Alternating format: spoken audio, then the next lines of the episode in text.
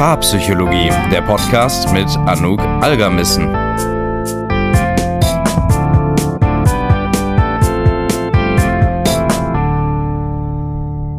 Herzlich willkommen zu einer neuen Paarpsychologie-Folge. Heute sprechen wir darüber, wie man Weihnachten als Paar managen kann, um den typischen Weihnachtsstress, aber auch die Frustration möglichst zu vermeiden. Denn das ist immer nicht ganz so einfach, gerade wenn wir Geschenke einkaufen müssen, die Tage irgendwie organisieren müssen, aber vielleicht auch Probleme mit den Schwiegereltern irgendwie dazukommen. All diese Dinge, die können dazu führen, dass der Stress eben relativ hoch ist und das entlädt sich dann leider häufig in den Partnerschaften. Und ich kann das auch ähm, aus den Paartherapie-Setting immer wieder ganz deutlich erkennen, denn dort schießen die Anfragen um die Weihnachtszeit tatsächlich nach oben, einfach weil es dann doch gar nicht so besinnlich ist, wie man immer denkt, sondern da können einige Probleme eben entstehen, ähm, die man vielleicht nicht so wirklich gemanagt bekommt. Und das wollen wir natürlich nicht. Meistens fallen diese Probleme zu Weihnachten in drei größere Unterkategorien. Das ist einmal das Bild vom perfekten Weihnachten, Problematiken mit Eltern und Schwiegereltern und viele Aufgaben und To-Dos. Und diese drei Bereiche schauen wir uns jetzt gleich einmal konkret an, mit auch ganz konkreten Lösungen, die du nutzen kannst, damit da kein Stress und keine Frustration entsteht. Sprechen wir also zunächst erstmal über das perfekte Weihnachten, beziehungsweise das Bild, das wir von Weihnachten haben. Denn viele von uns wachsen so auf, dass wir dieses Bild im Kopf haben von weiße Weihnacht, also mit Schnee, mit Geschenken, zusammen essen, vielen netten Menschen. Und das ist auch wunderschön. Aber ganz ehrlich, die meisten von uns kommen diesem Ideal höchstens beim Schauen der neuen Coca-Cola-Werbung irgendwie nahe. Und dennoch haben wir dieses Bild von Weihnachten im Kopf, wie es sein soll, was zu echt einer Menge Druck und Stress führen kann, wenn wir diesen Erwartungen irgendwie nicht gerecht werden. Was ist denn dann zum Beispiel, wenn die Geschenke nicht so gut ankommen? Wenn das Essen versalzen ist oder wir uns plötzlich mit irgendwem streiten? All die Sachen sind eigentlich No-Gos zu Weihnachten und entsprechen eben nicht diesem perfekten Bild, das wir davon im Kopf haben. Jetzt ist das Paradoxe daran, dass damit wir ein schönes Weihnachten haben können, müssen wir uns ein Stück weit von diesem Bild von einem schönen Weihnachten verabschieden. Das bedeutet nicht, dass man jetzt auf all die Dinge irgendwie verzichten muss, die einen glücklich machen, sondern es bedeutet vielmehr, dass wir uns einmal überlegen, okay, setzen wir uns gerade mit irgendwas unter Druck? Gibt es irgendeine Idee, die ich davon im Kopf habe, ein besonderer Ablauf oder eine besondere Tradition, von der ich irgendwie in mir merke, scheiße, wenn das nicht so funktioniert oder wenn das jetzt irgendwie blöd läuft, dann habe ich ein Problem. Und diese Erwartungen müssen wir hinterfragen, um einfach mit weniger Druck, Stress und Frust durch die Festtage zu kommen. Und vielleicht merkt man dann ja, dass diese Ideen, die man im Kopf hat, diese Erwartungen vielleicht gar nicht die eigenen sind. Vielleicht würde man das ganz gerne eigentlich anders machen oder ähm, entspannter daran gehen, aber man hat es nun mal so gelernt oder man ist vielleicht auch mit anderen Menschen zusammen, die das so wollen. Und das setzt einen dann unter Druck. Quick Tipp. Bei all diesen Dingen kann es helfen, einfach diese Vorstellungen und Ideen einmal auszusprechen. Vielleicht sogar mit dem Partner, der Partnerin, Freunden oder auch den Familienangehörigen zu teilen und dann zusammenzuschauen, was davon eigentlich umsetzbar ist. Also, womit fühle ich mich eigentlich wirklich wohl? Wenn was passiert, habe ich das Gefühl, dass irgendwie, dass es ein Problem gibt. Wie können wir einander unterstützen, dass es nicht so viel Druck und so viel Stress gibt? Jetzt kann es natürlich auch sein, dass wir in Umgebungen sind, die sehr, sehr strenge Traditionen haben oder wo sowas einfach nicht möglich ist. Dann kann es einfach nur wichtig sein, dass wir einmal über diesen Druck sprechen, ähm, damit er weniger wird. Also einfach nur sagen, hey du, ich merke gerade, wenn ich mir überlege, wie das alles ablaufen soll, die ganzen Dinge, die noch passieren müssen, das macht was mit mir. Können wir da als Team rangehen? Und dann kann es schon einiges wieder beruhigen, beziehungsweise einfach ein anderes Gefühl mit reingeben ähm, und dazu führen, dass man eben weniger Druck hat zu dieser Zeit. Wenn wir uns jetzt einmal mit unserem Bild von Weihnachten beschäftigt haben und erkannt haben, welche Bereiche da für uns besonders stressig sind, ähm, haben wir vielleicht einen Weg damit gefunden, anders damit umzugehen und zu sagen, okay, gut, dieses Jahr versuche ich irgendwie diese Dinge abzugeben oder da nicht so eine starke Erwartung an mich selbst zu haben. Jetzt gibt es aber auch noch einen anderen Bereich, den man manchmal gar nicht so leicht lösen kann, weil es da um andere Menschen geht. Und das ist häufig die Familie, also zum Beispiel die eigenen Eltern, die Schwiegereltern, ähm, die Menschen, zu denen man eingeladen ist, ähm, die einen vor Herausforderungen stellen können in manchen Situationen. Der zweite Bereich, das sind also wie gesagt die Eltern, Schwiegereltern, die eigene Familie.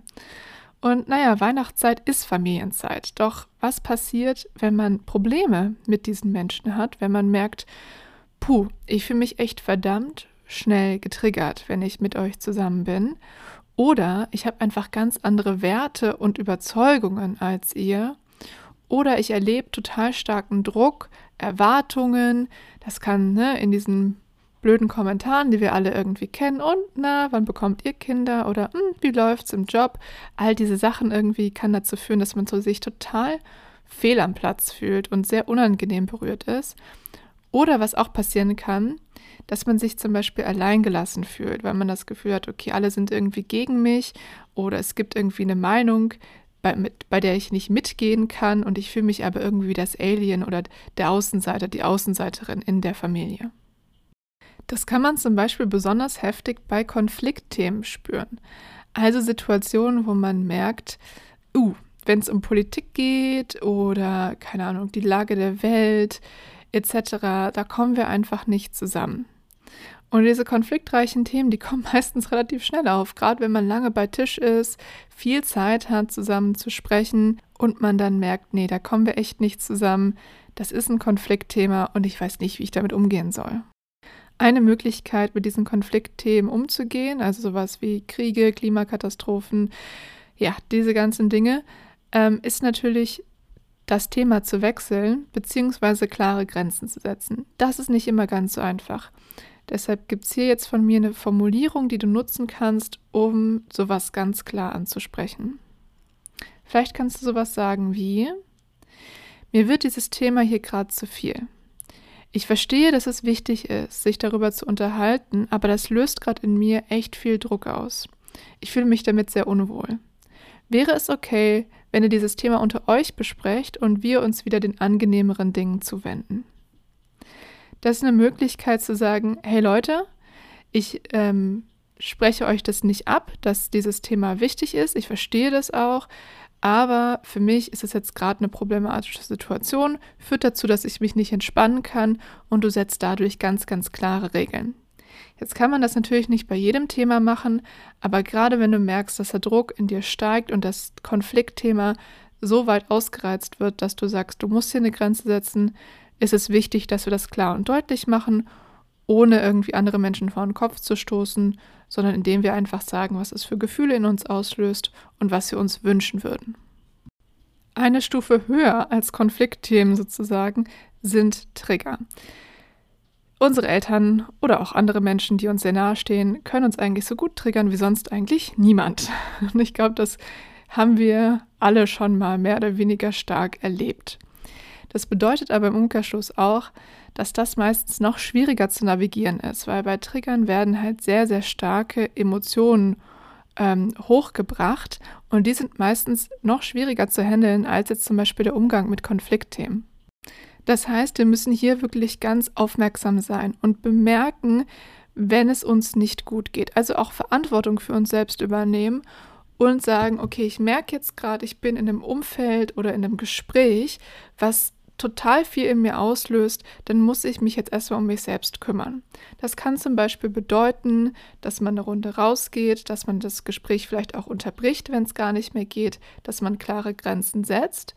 Oder wenn du das mit deinem Partner, deiner Partnerin vorher besprochen hast, dass ihr einander ein Zeichen gebt.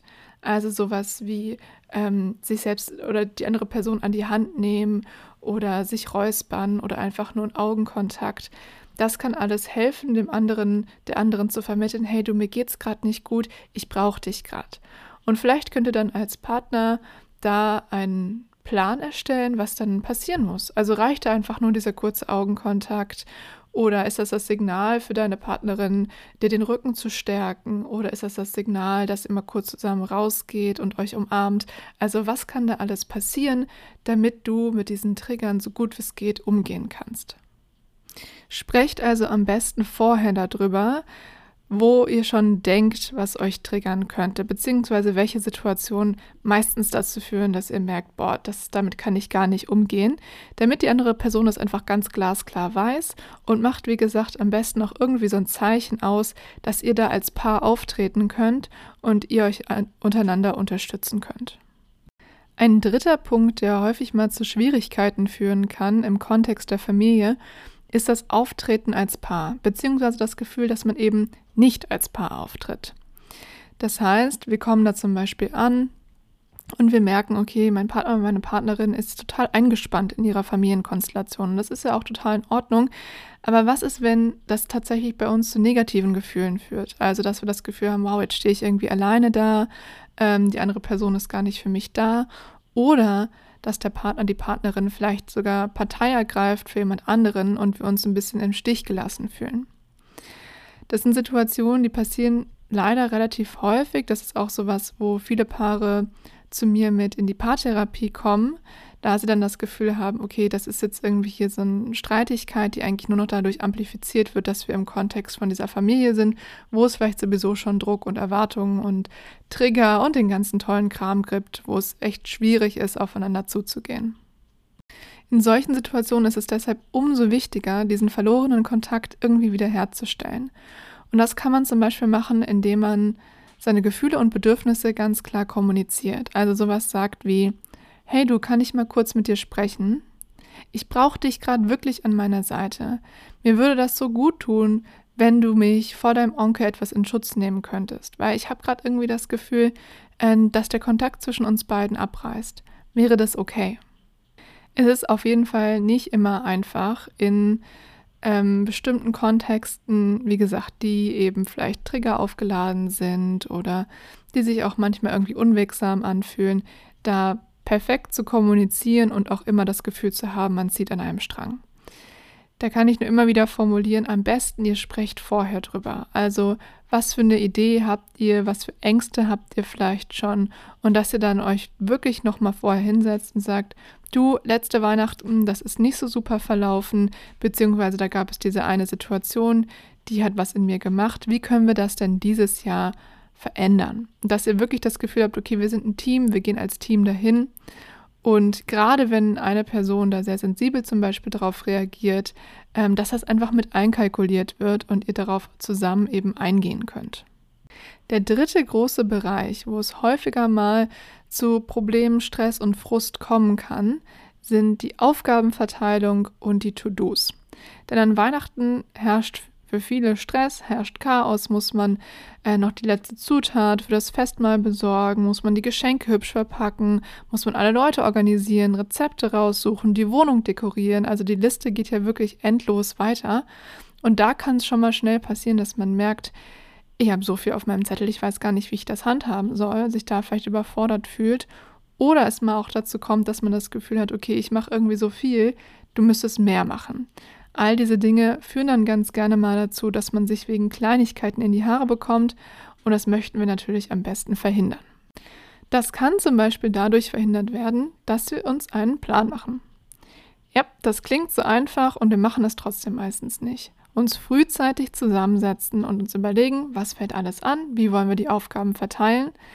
Aber diese Struktur, die kann einem wirklich einiges an Ruhe und Sicherheit geben.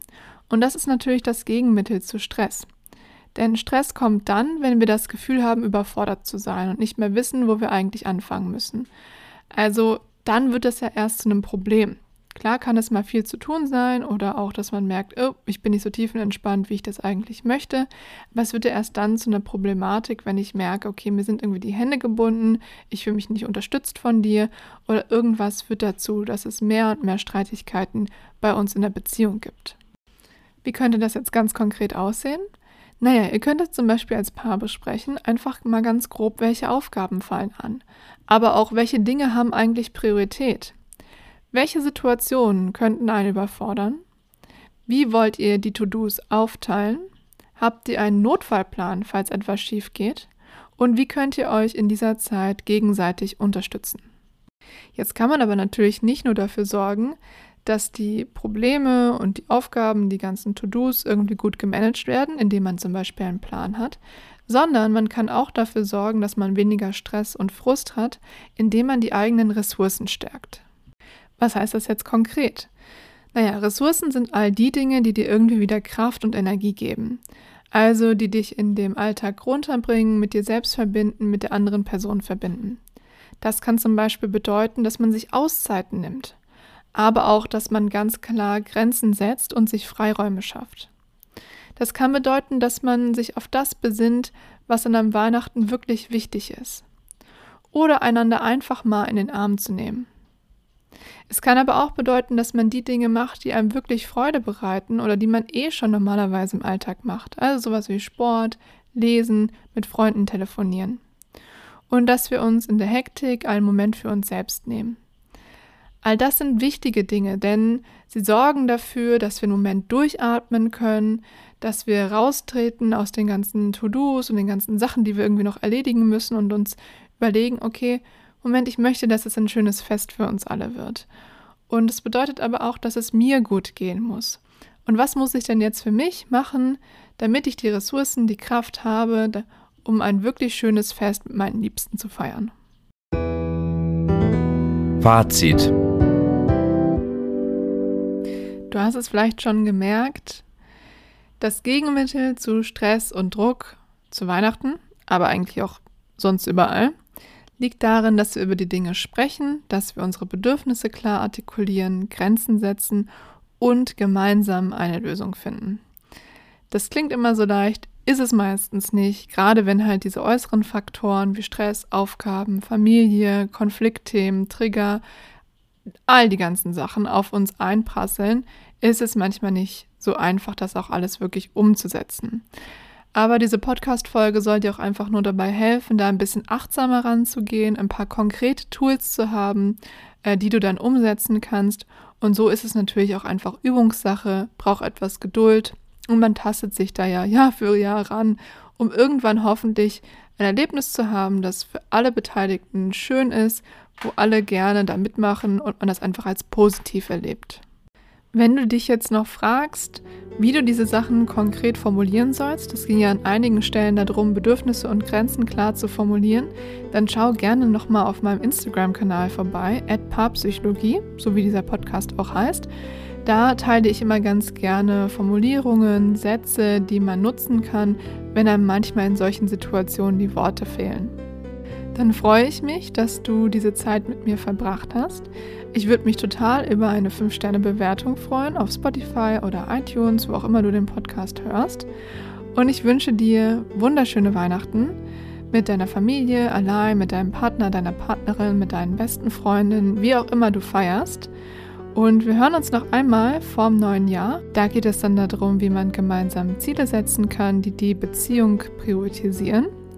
Aber bis dahin wünsche ich dir erstmal noch eine wunderschöne Woche, einen wunderschönen Tag und wir hören uns in der nächsten Folge.